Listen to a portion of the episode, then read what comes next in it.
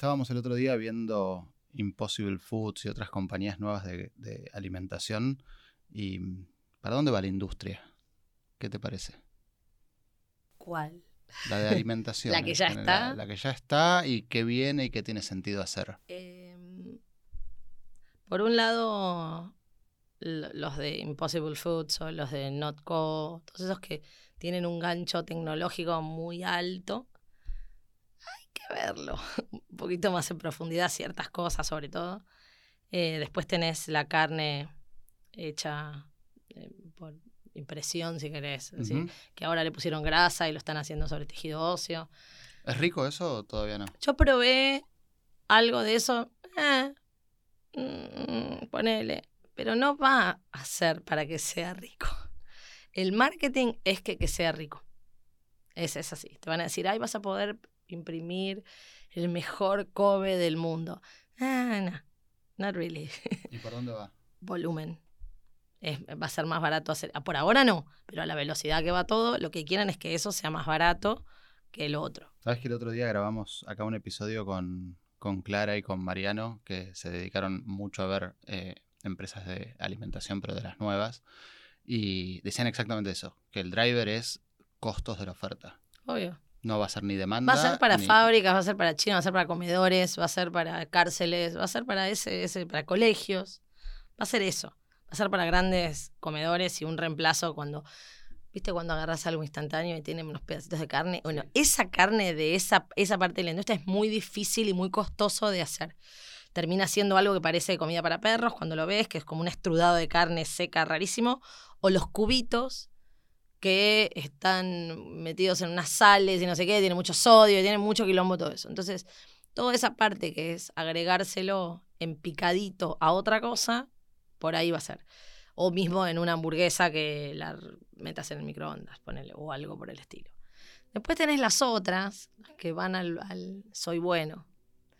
Porque una cosa es que no tenga costo emocional, que es por el, por el lado que van. No tiene costo emocional. Es vegano pero si lees los ingredientes no está bueno y el otro día hubo una una convención de comida natural y estaban los de Impossible Burgers y la mayoría y tipo y se armó quilombo dijeron che no O sea, cuando miras la letra esto no es natural porque no es vegetales. Lo que la gente cree es que algún genio hizo una re buena receta de vegetales molidos y no es eso. Es algo mucho más complejo, es algo que requiere un montón de almidones y de cosas que no estarías dispuesto a, si supieras y leerías la letra chica, que casi nadie hace, a decir, ok, esto se lo doy. Es como, hay un mundo ahora que es, elijo qué parte sacrifico o qué parte miro. Entonces es, no tiene costo emocional, que es tipo vegano, no hay sufrimiento y no sé qué, y tengo mi recompensa de hamburguesa gordi, voy por ahí. Eh, no es mejor comida. O sea que encima están yendo a un público súper sofisticado, pues es un público que en general, si es tan militante, va a mirar un poco la letra chica. Sí, pero es militante de otra cosa, es militante de lo, del vegano, es, van a los veganos, que es tipo Claro. que no tenga sufrimiento animal de ningún tipo. No gente que quiere comer mejor.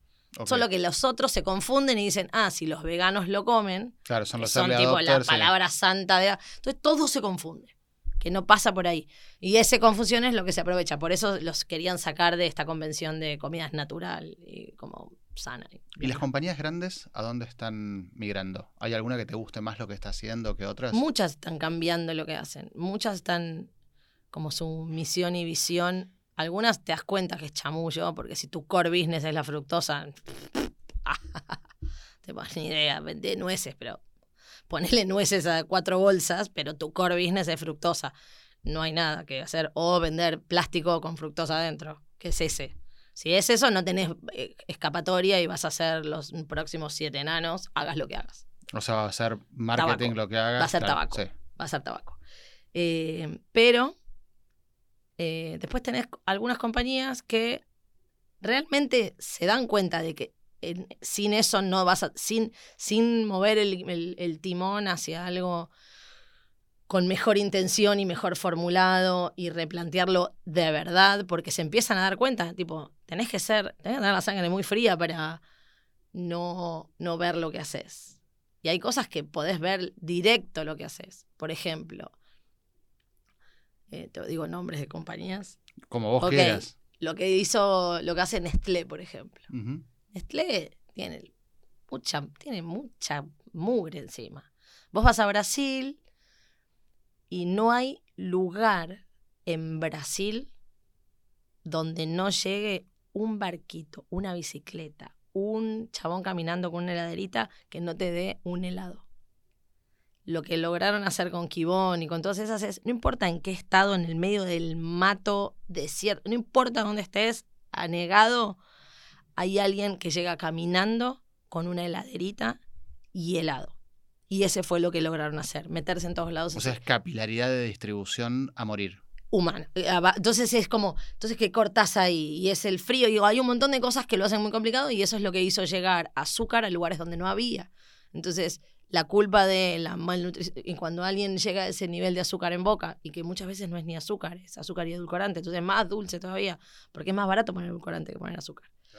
Eh, si vos ves las pastillas que te venden en un semáforo o agarras un helado, el helado más barato de kiosco es agua, colorante, eh, edulcorante y un estabilizante y ante, ante, ante, ante. No tienen nada. Claro. Eh, y saborizante. No tienen nada. Y eso está cambiando a nivel global, ponele. Eh, en la capilaridad que vos me decís en el medio de Brasil, a lo mejor llega así, pero la industria por eso, algunos sí. Por ejemplo, Danone sí, por ejemplo. Danone está migrando a algo más interesante. La ve, la ve y sabe que no tiene, tipo, sí, ya tiene una carga que es, ok, tenemos que asumir. En un momento tenés un tamaño tan grande que si no lo asumís, ellos mismos no se lo bancan. Porque yo cuando hablo con alguno de ahí adentro, te das cuenta quién la ve y quién no. Unos que dicen, bueno, no sé qué, bueno, la ven porque sus hijos comen cualquier porquería y ellos no la ven. Entonces, a veces lo que te asusta es que la mesa que toma decisiones a veces no entiende nada. Entonces, ahí es donde decís, che, esto es un problema más allá.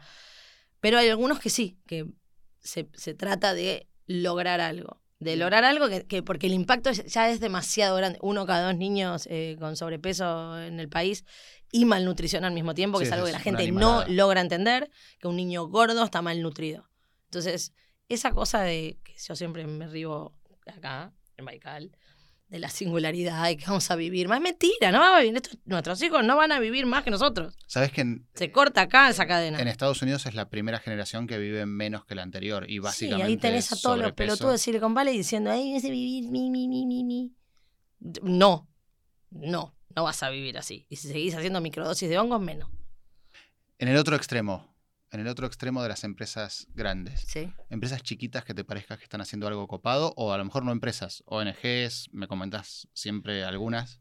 Hay un montón de gente que trata de, de, de, hacer algo que tenga impacto. lo que pasa es que, es algo que me decían la otra vez, que hay lugares del mundo, como puede ser California, donde la gente busca grandes soluciones para problemas que nadie tiene y invierte millones de miles de dólares para una solución pelotuda de alguien que no le afecta.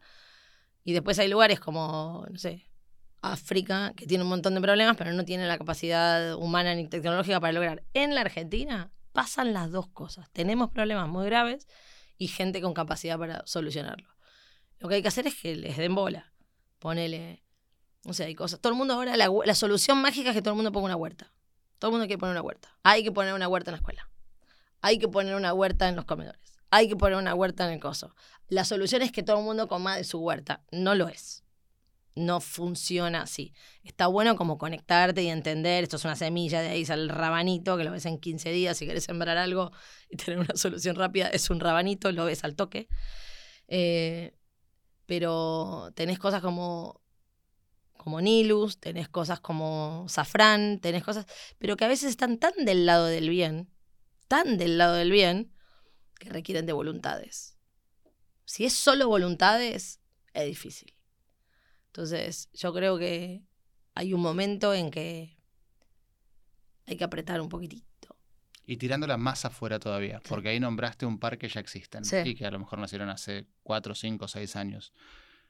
Si hay gente que ahora esté en sus veintes y quiera hacer algo que realmente tenga sentido en la industria de la alimentación? ¿Hay algo que puedan hacer? Digamos, si agarras Tecnología frutihortícola. ¿Qué es eso? No hay. En la Argentina, el, de un millón de trabajadores que, eh, que trabajan en la tierra de la comida, comida real. Sacá ganadería y sacá eh, soja, maíz, todo eso. Comida, hortícola, pera, durazno, rabanito, haba, tomate. Eh, son un millón de personas. El 80% está en negro, a empezar. Es un trabajo súper marginal, porque está igual que hace 70 años. Está igual. sí, a lo mejor que hace 2000. Te tenés que agachar para levantar algo, te tenés que agachar para cortar, te tenés que lo, lo rociar con una manguera, como una cosa tan básica que no hay nada acá que tecnifique eso, que le dé una herramienta. A veces son cosas re simples que podrías hacer, no sé, con un taladro inalámbrico. ¿Y, ¿Y tenés una intuición de por qué pasa eso? ¿Por qué está tan tecnologizada? Porque a nadie, porque acá es un trabajo marginal. Entonces, ¿quién lo hace? Es más barato el, laburante negro que, que, cobra dos mangos que ponerlo Pero entonces es una cadena. Vos decís, pero el, trabajador rural eh, de fruta hortícola está en negro. Porque el dueño del coso es el mismo inmigrante, es el mismo inmigrante que está explotando al inmigrante. ¿Por qué? Porque tiene que comprar sus insumos en negro, porque alquila la tierra, porque va, porque te venden los agroquímicos sin receta entonces va el señor boliviano, va con su valija llena de guita en efectivo a comprarlo. Entonces, ¿qué, tipo, ¿qué dice? Ay, no, pero no practican, tenemos cursos de buenas prácticas. Si re estás, estás agarrando guita en efectivo, ¿qué buenas prácticas me estás hablando? Podría ser una tarjeta que regule la cantidad, que para eso decís, bueno, ¿cuántas hectáreas tenés? ¿Cuánto producto compras? Pusiste de más.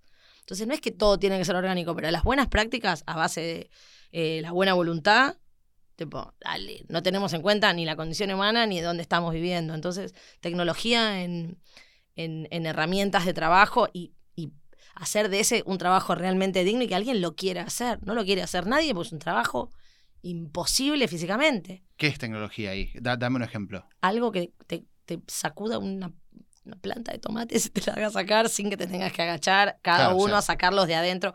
O algo que, por ejemplo, hay uno que está bueno que es que vas acostado entre las, viste, las frutillas son muy así rastreras.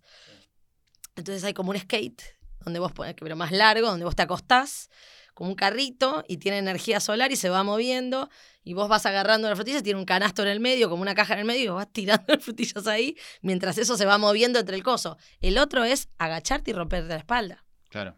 Al sol. Entonces este hasta le puedes poner un ton, y es eso que lo haces en la mitad de tiempo. Te contaba hace un rato que en Baikal estamos arrancando un, proyecto que es Desafío Baikal, que vamos a identificar como algunos desafíos muy puntuales para que chicas y chicos de alrededor de 20 años puedan meterse a fondo en esto. Estaría bueno llegar a algo concreto como planteo de desafío de tecnología frutihortícola. Sí, porque en general lo que te van a venir a decir es, podemos hacer una app que te diga el clima y el suelo y la... Después tiene que ir alguien ahí a laburar eso a mano, con una pala y cosas, que es tipo medioevo directamente. Entonces, antes de lo otro que ya están haciéndolo, que es lo que pues ya está eso, ya hay alguien que dijo el clima, el agua, el no sé qué, cómo aprovecho más, todo bien, pero antes de eso es que no sea una persona agachada todo el día, porque si no, esa persona nunca va a poder estar en blanco y aparte, bueno, está todo el tema de los subsidios, los impuestos, que no pague impuesto el vegetal, que no pague impuesto a la pera y no pague impuesto el fernet. Tipo, está subsidiado el fernet y no una espinaca, donde me vuelvo loca. Y eso es que a lo mejor quienes tienen que hacer esa tecnología vayan y pongan las patas en el barro y miren cómo es. O sea, que, no, que no lo hagan desde una universidad en un piso 23. Claro, porque no sabes lo que es, no sabes que, lo, que, lo que cuesta. Todo el mundo te dice, ay, pongan una huerta. Pues hay que laburarla. ¿Por qué te pensás que todos esos planes de huerta, huerta, huerta no avanzan agigantadamente si son tan geniales? Cualquier empresa que se me últimamente se me acercan y me dicen, ay, queremos hacer una cosa, un proyecto para ponerle huertas a los comedores no, no funcionan la gran mayoría. Necesitas una cantidad de variables a tu favor para que eso funcione. Porque es un laburo imposible que no hay herramientas para hacerlo. Algo que digas, qué bueno voy a laburar la tierra. No hay. Hay tecnología para hacer soja y maíz. bueno, estuviste suave hoy. Otro día grabamos uno con Narda enojada. Gracias.